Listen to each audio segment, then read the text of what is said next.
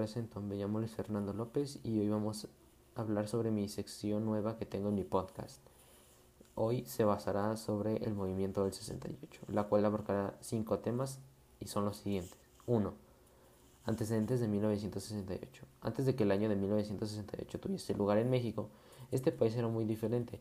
Había estabilidad económica, política y social lograda a toda costa, empañada solo por ocasiones y efímeras expresiones de protesta que pronto, que pronto eran apagadas por la vía de negociación o la represión.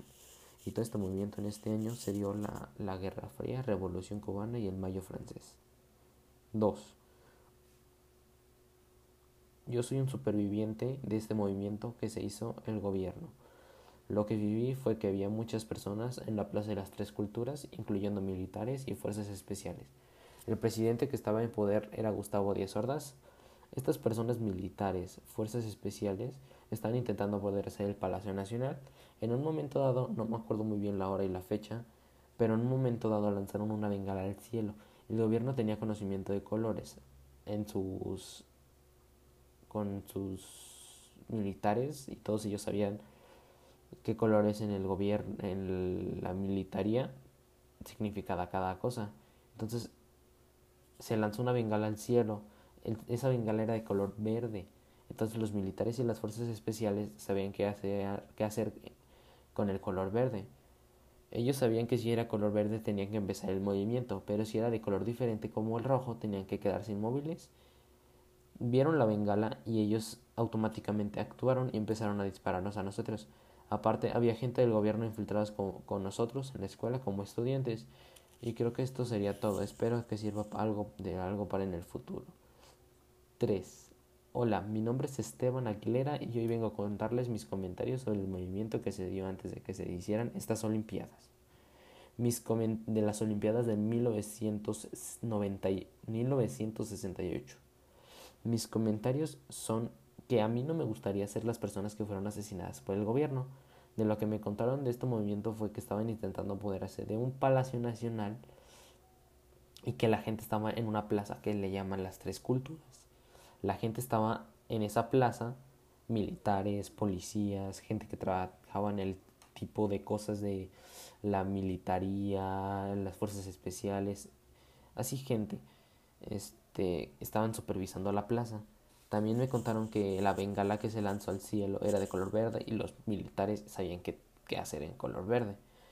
También me comentaron que en el momento en que se vio la bengala de color verde todas las personas empezaron a correr.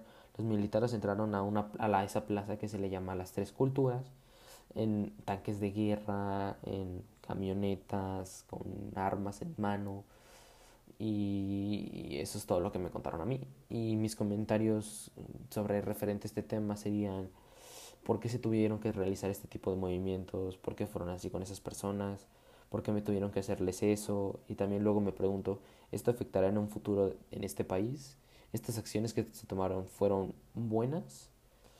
Uh, estos son mis comentarios respecto al tema que pasó aquí en México. Espero que esto llegue al futuro sano y salvo para que sepan mis comentarios respecto a este movimiento.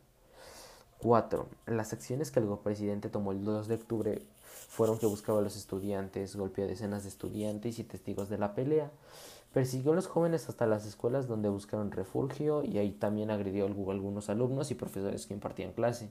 Lo que hizo Gustavo Díaz lo describiría como una cosa brutal.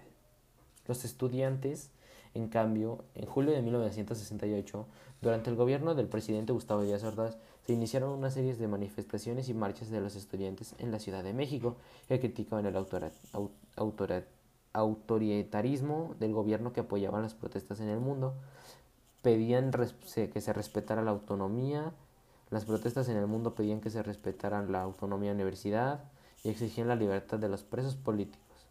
Y cinco, mi conclusión con este tema es lo que veo que no fue agradable le diga, mi conclusión fue con este tema es que lo que veo que no fue agradable, no hubiera sido agradable vivir en esos tiempos, pero dejando a un lado eso lo veo como un movimiento que dejó a México como, como un país manchado en su reputación que tenía contra nosotros, con otros los, con los otros países. Si yo me encontrara en esta situación como las personas que se encontraron en esa situación, yo escaparía lo más lo rápido y lo más lo más rápido posible para que no me capturaran y regresar cuando las cosas estén más tranquilas por este país. Y bueno, eso sería todo. Muchas gracias y los veo en mi siguiente podcast. Nos vemos.